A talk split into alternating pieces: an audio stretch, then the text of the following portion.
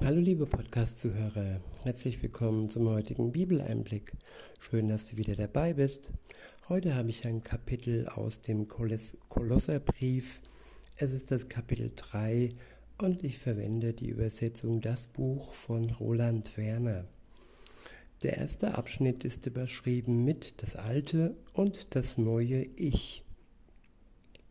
Ab Vers 1 heißt es, für euch aber gilt etwas ganz anderes.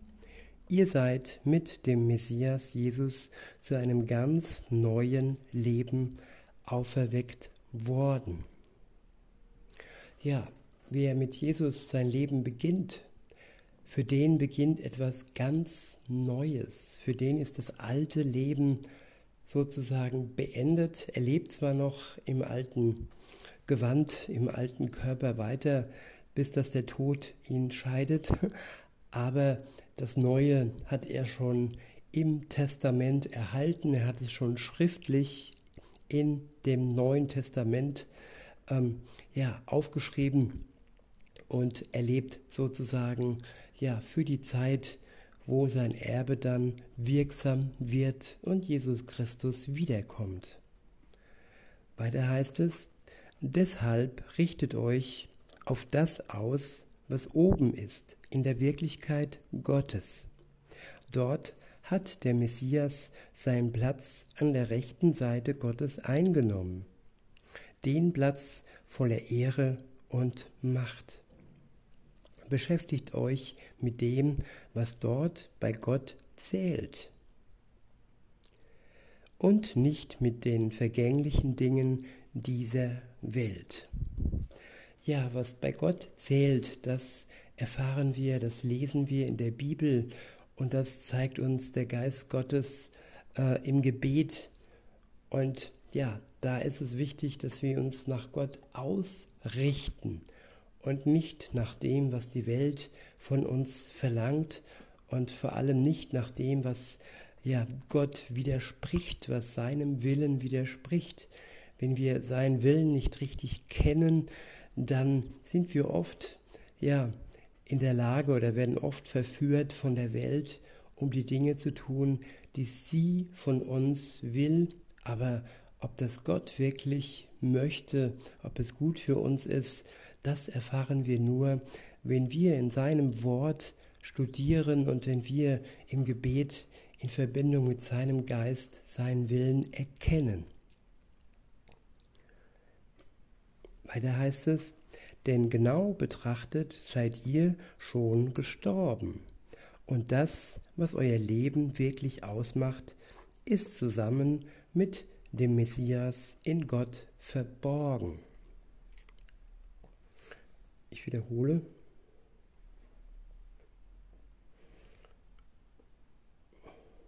Sorry, bin wieder mal vorgesprungen.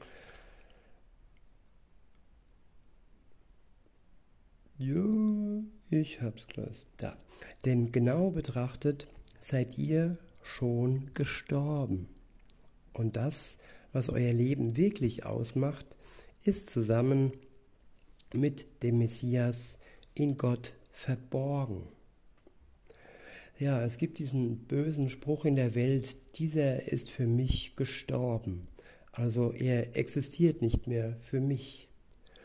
Und das ist das Negative, was wir aus der Welt kennen. Und das Positive zeigt uns jetzt das Wort Gottes, dass wir für die böse Welt genau genommen schon gestorben sind, dass das Alte dass wir vor unserer Bekehrung zu Jesus hin äh, keine Bedeutung für uns mehr haben sollte, sondern nur Gott und sein Wort und sein Willen. Weiter heißt es dann, ich wiederhole und fahre fort, denn genau betrachtet seid ihr schon gestorben. Und das, was euer Leben wirklich ausmacht, ist zusammen mit dem Messias Jesus in Gott verborgen. Ja, in Gott verborgen. Und verborgen in seinem Wort, verborgen in seinem Geist, aber auch verborgen vor unseren Augen und vor unserem Wissen, zum Teil bis Jesus Christus wiederkommt. Erst dann werden wir die ganze Herrlichkeit erkennen. Jetzt hier im Moment dürfen wir im Glauben darauf äh, uns verlassen, dass das, was er uns versprochen hat, dass wir seine Herrlichkeit erleben, weil wir an ihn glauben, dass dies wahr ist. Weiter heißt es, er, der Messias selbst, ist euer Leben. Wenn er am Ende für alle sichtbar erscheinen wird, dann werdet auch ihr zusammen mit ihm im ganzen herrlichen Glanz Gottes sichtbar werden. Ja, er nimmt uns mit hinein in den herrlichen Glanz, den er ausstrahlt, den er verkörpert. Wir werden seinen Glanz, seine Herrlichkeit sehen, wenn er kommt, aber werden mit hineingenommen. Ist das nicht wunderbar? Weiter heißt es in Vers 5, deshalb trennt euch radikal von allem, von all dem, was zur vergänglichen Weltwirklichkeit gehört.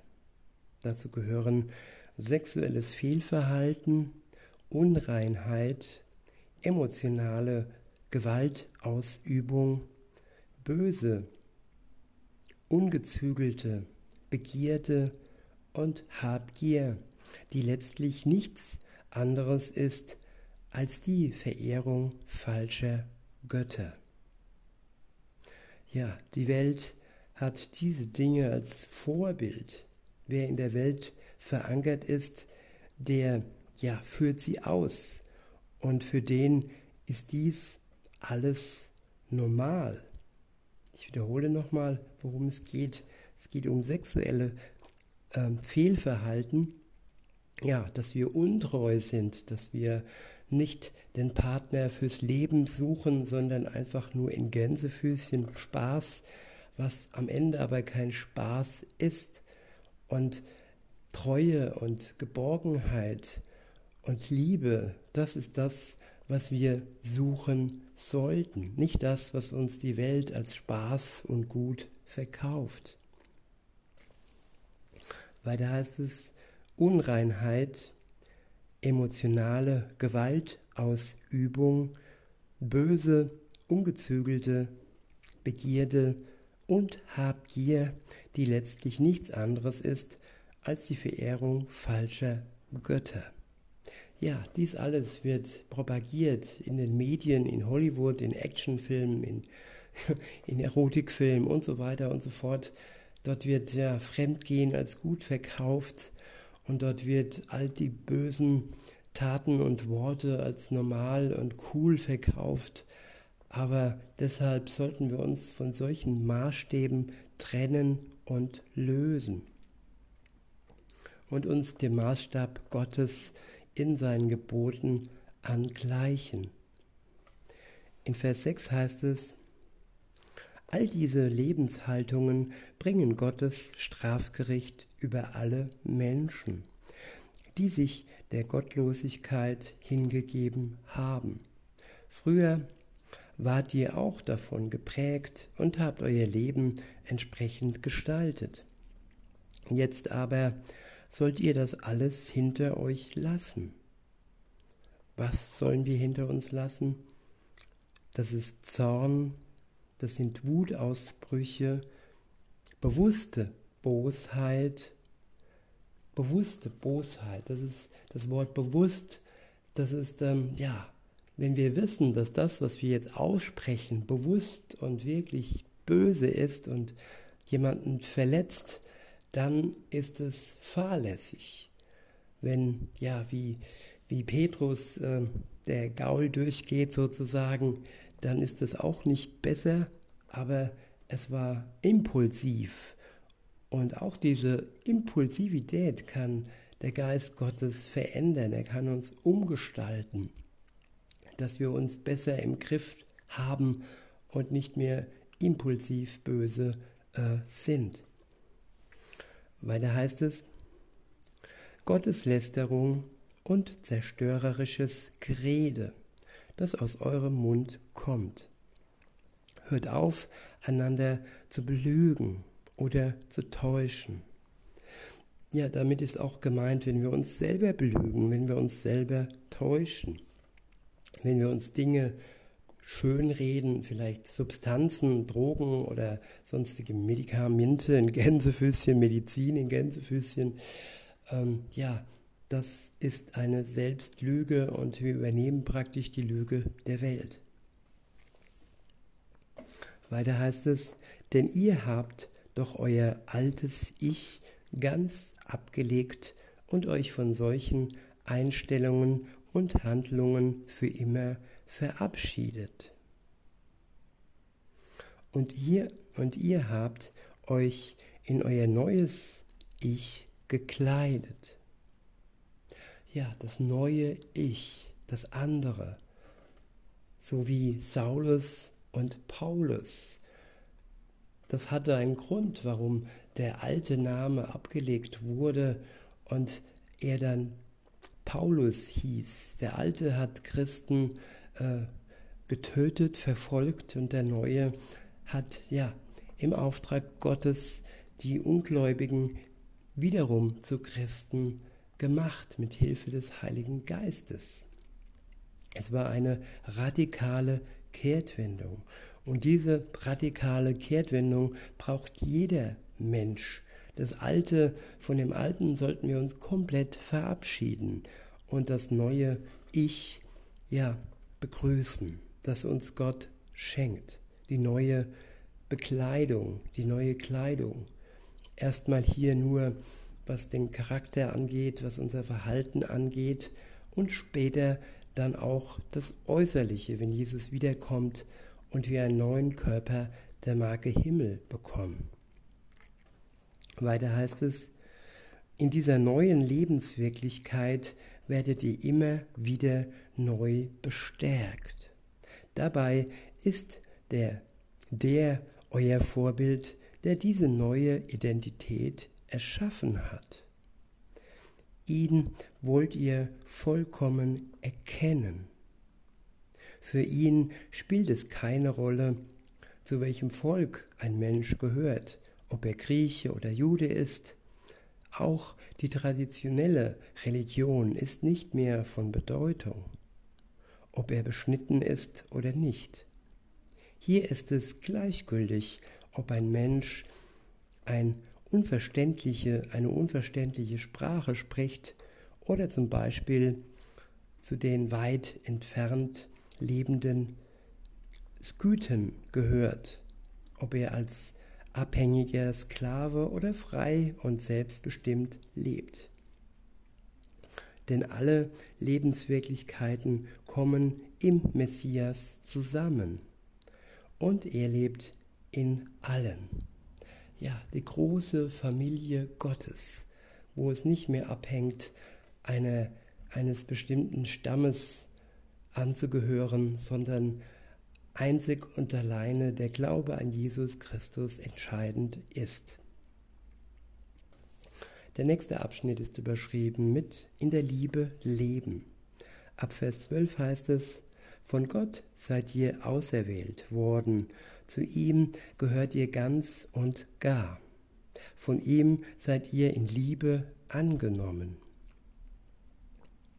Ich wiederhole, Von Gott seid ihr auserwählt worden. Ja, wir sind Auserwählte Gottes. Wir sind exklusiv von ihm benannt und bestimmt worden. Dass wir uns zu ihm bekehren, ist kein Zufall, sondern es ist die Einladung, die er aussprach und die wir am Ende annehmen. Es ist seine Auserwählung. So wie, ja, der Mann die Frau auserwählt und sie zum Tanz bittet und sie später bittet, seine Frau zu werden. Es ist eine bewusste Entscheidung und es ist kein Zufall. Und so sind wir auch kein Produkt des Zufalls, sondern eine bewusste Entscheidung Gottes für uns. Er ging für uns ans Kreuz und das tat er nicht äh, aus Versehen, sondern bewusst und mit freiem Willen. Weiter heißt es, zu ihm gehört ihr ganz und gar. Von ihm seid ihr in Liebe angenommen. Ja, wer nimmt den anderen schon in Liebe an? Viele suchen ihren Vorteil, möchten nicht alleine leben, wollen ein Statusobjekt mehr, auch wenn es lebendig ist, aber Hauptsache, es sieht schön aus, hat Geld, ein Auto, ein Boot, mal etwas überspitzt ausgedrückt. Aber wem geht es heutzutage noch um die Liebe? Die Liebe auch dann, wenn der andere nicht genormt aussieht, so wie es ja all die Medien verlangen, das optimale Gewicht hat oder das optimale Aussehen, das optimale Einkommen. Nein, es geht um das optimale Herz, für das wir uns entscheiden. Liebe ist auch eine Entscheidung. Ich kann mich bewusst für jemanden entscheiden, auch wenn nicht alles an ihm perfekt ist. Und so tat es Gott für uns. Er entschied sich für uns, obwohl wir Sünder sind. Weiter heißt es, das sind die neuen Lebenseinstellungen, die ihr einüben sollt. Doppelpunkt. Barmherzige Zuwendung, Herzensgüte, Demut, Taktgefühl und Geduld. Sagt ein echtes Ja zueinander so wie ihr seid und vergebt einander immer wieder. Genau so hat Jesus der Herr euch seine bedingungslose Vergebung geschenkt.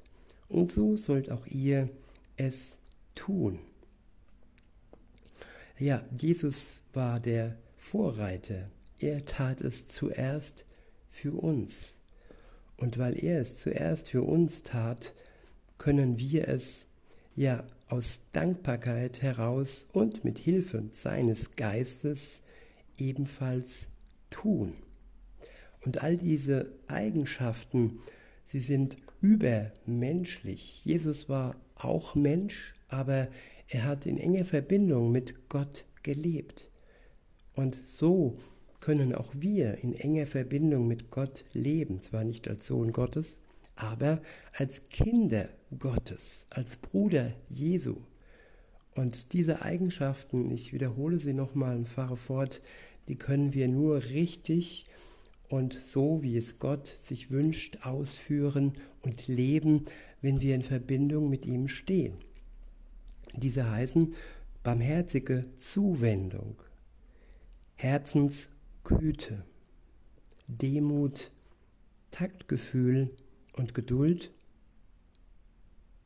Sagt ein echtes Ja zueinander, so wie ihr seid, und vergebt einander immer wieder.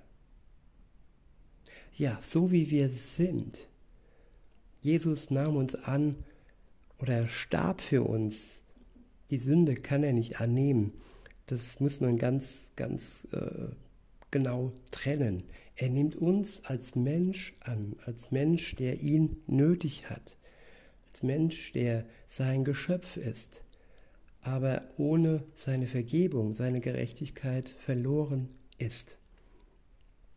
Und deshalb starb er für uns, die sündig sind und ihn nötig haben. Und er sagte ein echtes Ja zu uns, und wenn wir Danke sagen und uns die Last der Sünde wegnehmen lassen, dann kann die Beziehung mit ihm beginnen. Und diese hält dann bis in die Ewigkeit. Es ist keine Beziehung, bis der Tod uns scheidet. Nein, es ist eine Beziehung, ja, für immer. Und das wirklich. Viele Menschen sagen oft zum anderen, ja, ich liebe dich für immer. Aber ein für immer geht nicht. Diese Beziehung, wenn sie gut läuft, endet mit dem Tod. Danach sind wir, wenn es gut läuft und wir uns für Jesus entschieden haben, den Engeln gleich. Dann gibt es keine Beziehungen mehr im klassischen Sinne im Himmel. Dann sind wir eigenständig und ja, unser Bräutigam ist dann Jesus Christus. und wir seine Braut. Weiter heißt es, ich wiederhole und fahre fort, sagt ein echtes Ja zueinander, so wie ihr seid, und vergebt einander immer wieder. Genauso hat Jesus, der Herr, euch seine bedingungslose Vergebung geschenkt.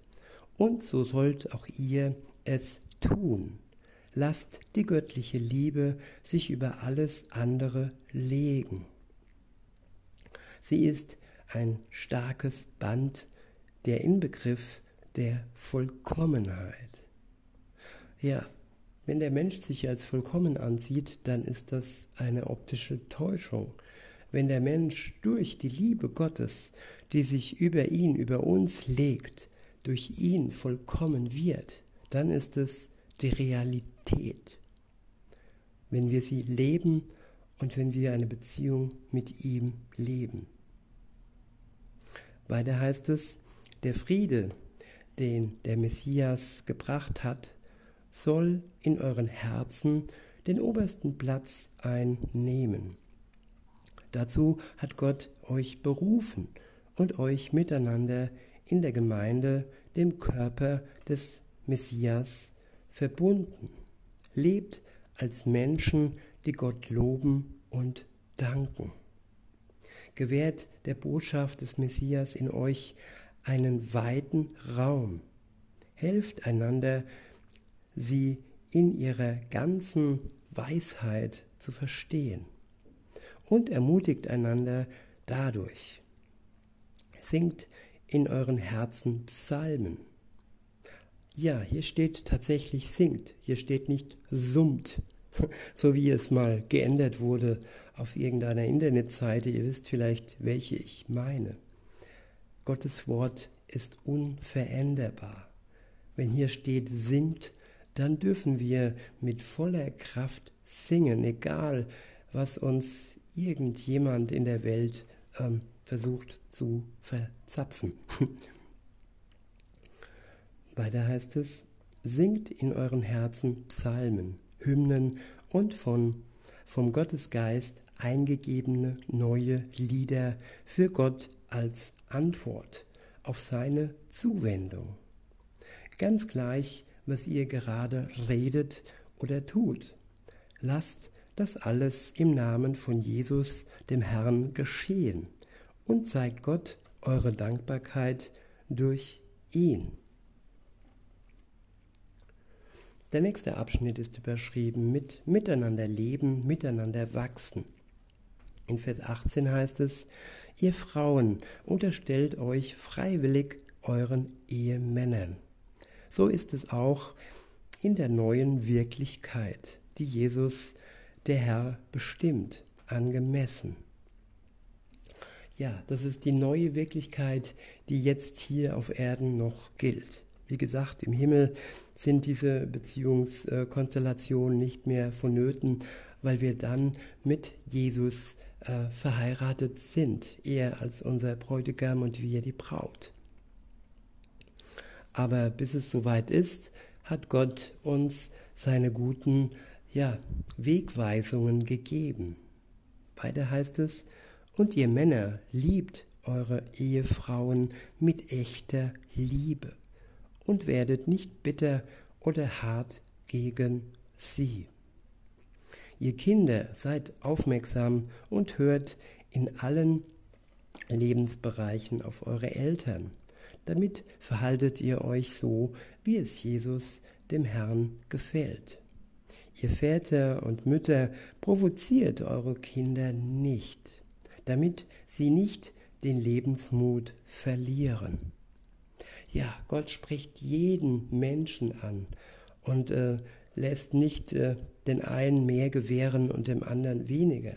Jeder ist aufgerufen, sich dem Willen Gottes zu unterstellen. Ob es das Kind ist in einer Familie, ob es ja die Eltern sind. Jeder hat seine Aufgabe.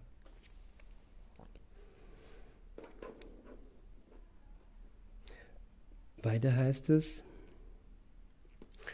ihr Leibeigenen oder man könnte sagen, ihr Zeitarbeiter oder ihr Angestellten, ähm, gehorcht in allen Dingen denen, die nach den herrschenden Gegebenheiten euer Herren, eure Herren sind. Ja, aber am meisten sollen wir Gott, dem Herrn, gehorchen. Und wenn das, was man von uns verlangt, dem Willen Gottes widerspricht, dann ist das Gehorchen Gottes ja erstrangig. Aber wenn unser Chef auch Christ ist und seine äh, ja, Aufforderungen dem Wort Gottes entsprechen, dann sollen wir ihn genau so auch gehorchen. Weiter heißt es, gehorcht in allen Dingen denen, die nach den herrschenden Gegebenheiten eure Herren sind.